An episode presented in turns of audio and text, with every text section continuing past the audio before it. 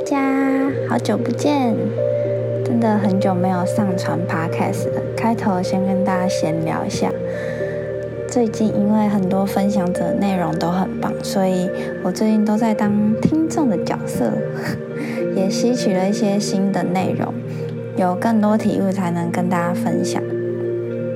还有近期在忙水晶手作的一些工作。如果各位喜欢编织类水晶的视频的话，也可以在资讯栏的手作账号看看。好，那今天要跟大家聊的主题就是冥想为什么会想哭？冥想或瑜伽时带来的感动感。不知道大家在冥想或是瑜伽的时候，会不会有那种想要哭的感觉？是属于那种感动，然后。安心的想哭的感觉，我几乎每次冥想到一个非常平静的阶段的时候，几乎都会想哭，很夸张。所以那种想哭的感觉，我就也问了很多朋友有没有类似的感觉，然后他们也说有时候会觉得很感动。这样，这点其实我就。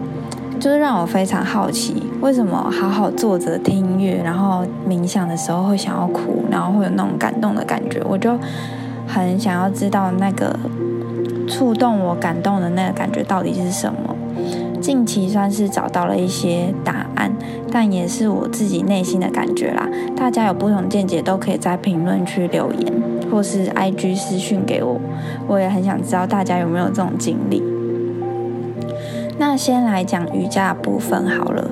我认为瑜伽带来的感动和冥想的感动不太一样。瑜伽会让我想哭的原因，我想是因为那个属于自己的时刻。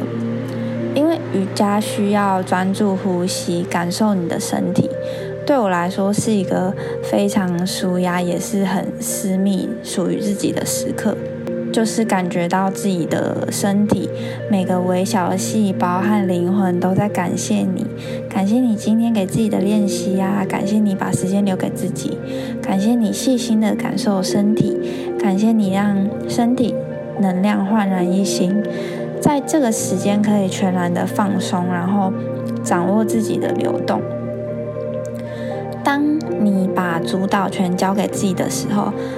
在那个当下，你才会发现，在生活上有很多看似自己没有办法掌控的事，或是有很多无意识的行为模式不断重复，才意识到自己没有满足在瑜伽时间外自己对自己生活的掌握，或是对生活的期待。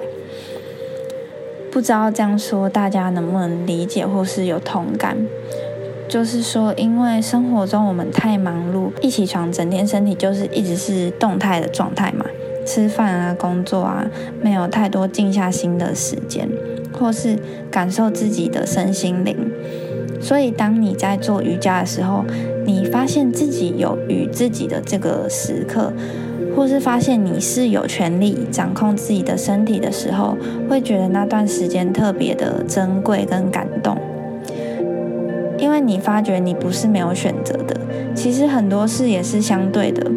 有时候很多的无意识，生活不在当下，身体在这里，可是心可能在别的地方，甚至对自己的无意识也也没有意识，没有感觉，就是对自己的无意识也无意识这样子。而且在瑜伽中，就连最后的大休息都变得非常有意义。因为随着自己内心去做的事情啊，不管是什么，都非常的有意义。所以我想，瑜伽带给我的感动，大概是这些原因吧。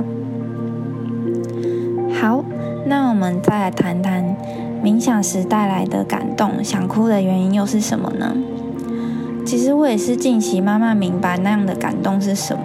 我的感觉就是回到源头，这个源头指的是我们。本然原本的模样，也就是那个最平静、内在充满爱跟喜悦的状态，不用任何的外在物质，或是需要谁来带给你这样的感动。在你完全静下心来，给他一个空隙，其实你就会和那个感觉触碰。真正的爱与喜悦离不开人的本然状态。那是一个片刻深度平安的感觉，是超越心智和情绪的。如果各位有这样的感受的话，一定可以理解我在说什么。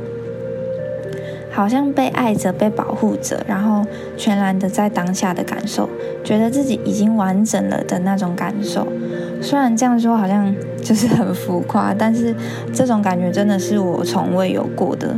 就是你居然可以在冥想、什么都不做的状况下，感到那么的感动，然后会想哭。我在后来回想起来才感觉啊，那就是我本来的状态，就是本来的模样。可能有时候我们会听到有些分享身心灵的人会说：“你就是爱本身，爱就在你的里面。”我想大概就是这种感觉吧。那一刻才会真正的感觉到，真正的爱就是在那个当下。平常我们会觉得对方做了什么，所以好爱对方哦，拥有了什么情绪，所以有了爱的感觉。可是这都是以各种形式或是外在去体验爱的方式。但是在冥想当中的爱跟感动，是发自于无，就是什么都没有的那个无，无所作为，无所思想，无所意念。这个无，什么都没有里面，其实什么都有了。也就是我们人类其实什么都有了啊，只是你给他一点时间、空间感受，就可以感觉到或是连接到的。好。那我自己分享完也觉得好感动，也帮我更理清了那个感动的那份感觉是什么。如果各位有听到这集，然后也有这种感动的感觉，就是有时候冥想感觉好好感动，然后会想哭的话，如果可以的话，拜托让我知道，我也很想知道这样的感动带给大家的感受是什么。那就是这样啦，大家下次见。